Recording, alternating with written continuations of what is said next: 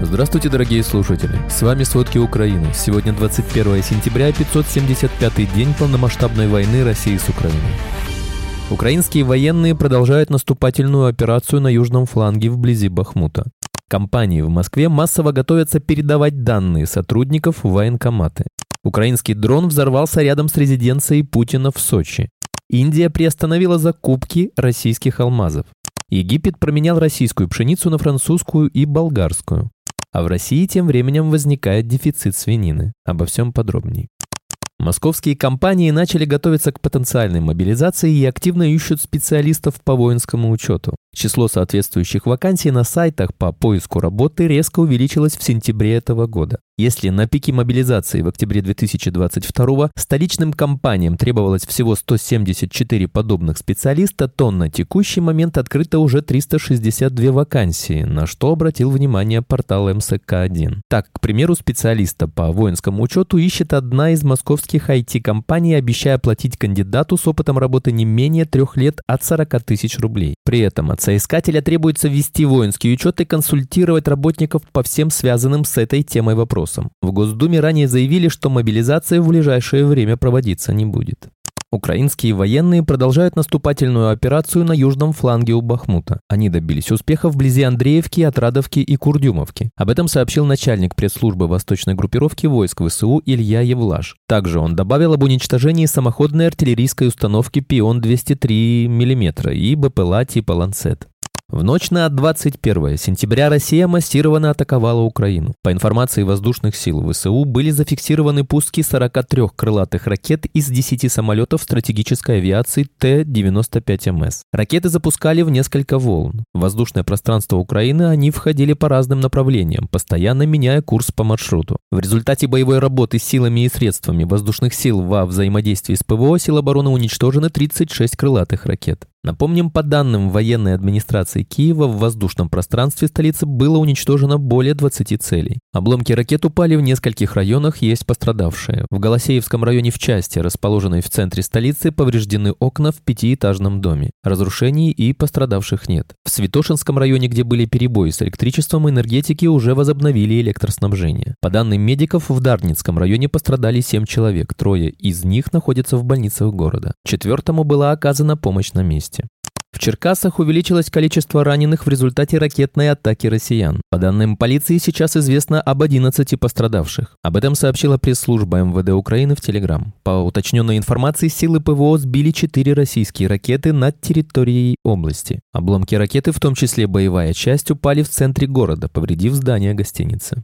В Херсоне увеличилось количество жертв в результате утреннего обстрела российской армии. Стало известно о гибели еще одной женщины, которая находилась в квартире во время атаки. Напомним, сегодня утром россияне били по жилым кварталам города, снаряды попали в общежитие, повреждены многоквартирные и частные дома, а также автомобили. Предварительно сообщалось, что погибло три человека, двое мужчин и женщина. Кроме того, было ранено пять гражданских.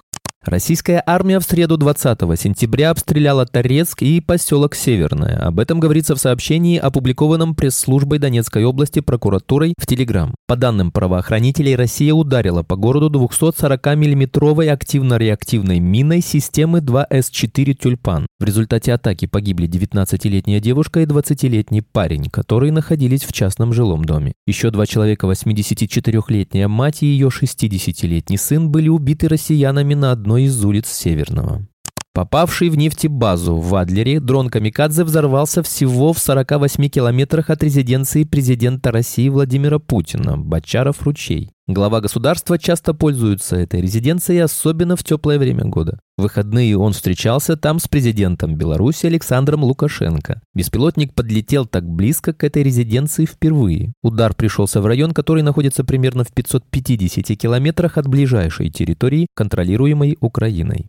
СБУ и ВМС Украины сегодня ночью атаковали военный аэродром Саки в Крыму. Удар был нанесен украинскими ракетами «Нептун». Они серьезно повредили технику России, также есть убитые. По данным источников в службе безопасности Украины, на аэродроме было по меньшей мере 12 боевых самолетов Су-24, Су-30, а также ПЗРК «Панцирь». Там же находилась база подготовки операторов БПЛА. Эти беспилотники используют россияне для координации собственных воздушных атак, а также как боевые боевой ударный дрон. Сообщается, что ракеты попали в цель и нанесли серьезные повреждения боевой техники армии России. Для этой атаки Украина использовала беспилотники, которые перегрузили российскую ПВО, а затем запустили ракеты «Нептун». Интересно, что российские телеграм-каналы также подтверждают серьезные разрушения и потери, сообщают о не менее 30 погибших военных.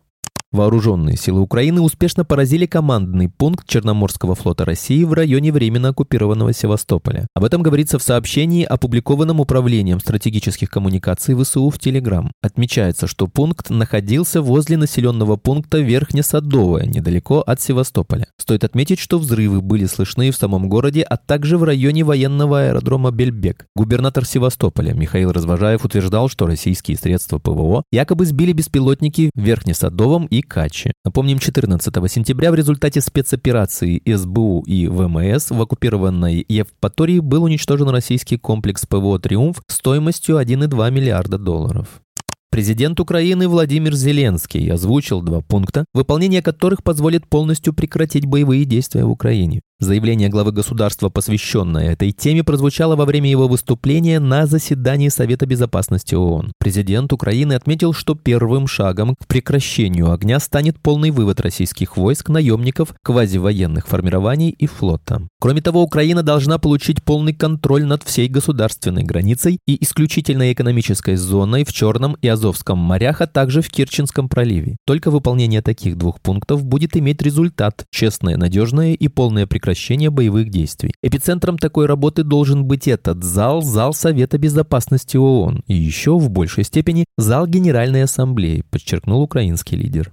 Испанское правительство выделит Украине новый пакет военной помощи, оружия и боеприпасов. Соответствующая информация появилась на официальном сайте Министерства обороны Испании. Правительство страны обязалось передать ВСУ новые бронированные транспортные машины, надувные катера, пусковые установки и ракеты для противовоздушной и противокорабельной обороны. Кроме того, Украина получит грузовики для работы с этими системами, машины скорой медицинской помощи и оборудование для военных госпиталей. В заявлении также указано, что на недавнем заседании в формате «Рамштайн» Министр обороны Маргарита Роблес сообщила о планах испанской стороны удвоить количество украинских военнослужащих, которые пройдут обучение в этом году. Напомним, в середине июля Испания выделила Украине 4 танка «Леопард-2А4», 10 БТР, бронированные внедорожники, легковые автомобили, машины скорой помощи, а также полевой госпиталь и боеприпасы. Ранее сообщалось, что страна присоединилась к декларации по поддержке Украины, которая была утверждена членами Большой Семерки.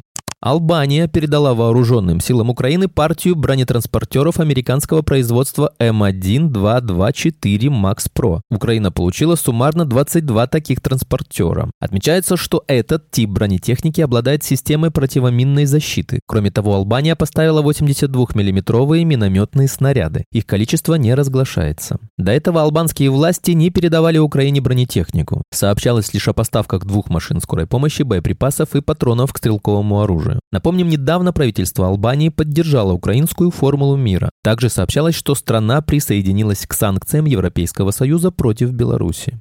Госкорпорация «Алроса», главный в России добытчик алмазов, теряет ключевого покупателя в Азии, в то время как страны Запада готовят полное эмбарго в отношении российских камней. Индия приостановит закупки алмазного сырья «Алросы» в сентябре и октябре 2023 года. Соответствующий запрос на прекращение поставок российской компании направил местный регулятор рынка. В качестве официальной причины отказа от импорта называется угроза затоваривания складов, а также снижение спроса на мировых рынках и риски перехода перебоев в работе гранильных фабрик. Алроса, как говорится в сообщении регулятора, согласилась прекратить поставки и призвала остальных участников рынка последовать ее примеру.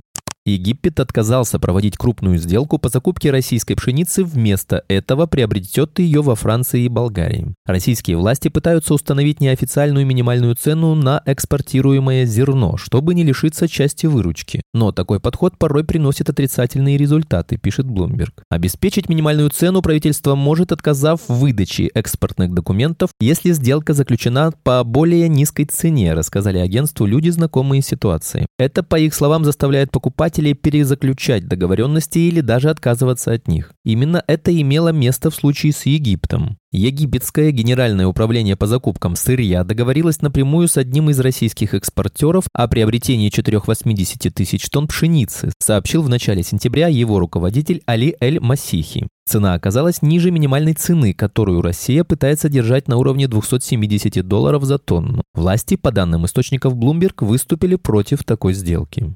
В России из-за сокращения поголовья свиней и более высоких экспортных цен на мясо образовался дефицит свинины. Ситуация очень серьезная, потому что речь идет о продовольственной безопасности страны. Цены однозначно будут расти, так как образуется дефицит мяса на внутреннем рынке, рассказал известиям председатель Совета Ассоциации крестьянских хозяйств России АККОР, создатель хозяйства «Теплый стан» Александр Шипулин. Прогнозируется рост цен на свинину в ближайшее время на 20%, однако в Национальном свином Винном союзе считают, что рост цен будет в пределах инфляции 5%.